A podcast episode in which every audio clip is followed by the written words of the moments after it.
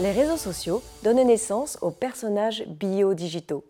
Ce sont des êtres peu connus, réalisés uniquement par la magie de l'informatique et qui ressemblent à s'y méprendre aux êtres humains. Ils possèdent une identité floutée et se définissent eux-mêmes comme humains, humains digital ou même robots. Ils influencent déjà plusieurs millions de personnes, notamment sur la plateforme Instagram. Instagram est en effet un espace digital de mise en scène qui permet à ces nouveaux personnages d'exister au travers l'identité physique et intellectuelle de leur choix. Les biodigitaux représentent donc un nouveau terrain de communication fertile pour toutes les entreprises.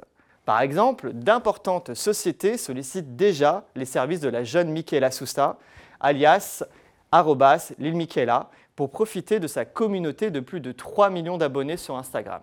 Mais ces nouveaux êtres troublent et fascinent à la fois. Ils jouent à l'international et se tiennent à la disposition des entreprises pour travailler avec elles comme le feraient des influenceurs humains dits traditionnels. Des agences de communication d'un nouveau genre se proposent même de louer ou de vendre un personnage biodigitalisé satisfaisant les besoins sur mesure des organisations pour mener leur plan de communication ou de marketing. Ces phénomènes s'inscrivent alors dans le contexte dit de hyperpublicitarisation qui renvoie à l'hypertrophie de la communication des marques, c'est-à-dire à, l'augmentation excessive des messages envoyés aux consommateurs, notamment au travers de nouveaux espaces comme les plateformes numériques. Dans ce contexte, comment les biodigitaux sont-ils acceptés? Comment les professionnels de la communication et du marketing les accueillent-ils? Vont-ils devenir un nouveau terrain de jeu privilégié pour les marques? Ou au contraire, les professionnels de la communication refuseront-ils d'employer ces faux humains?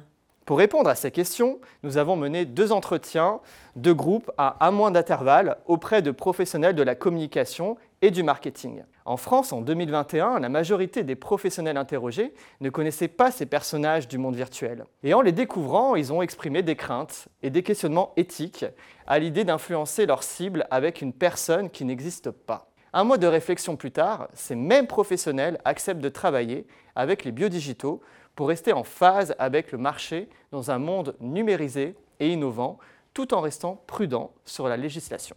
Les résultats sont donc clairs. Ils témoignent d'une première réticence à employer des biodigitaux, mais cette première attention est atténuée par un temps de réflexion, en tout cas dans un contexte de culture française. Ceci permet d'appréhender les potentielles difficultés des biodigitaux à percer dans le domaine de la communication et du marketing.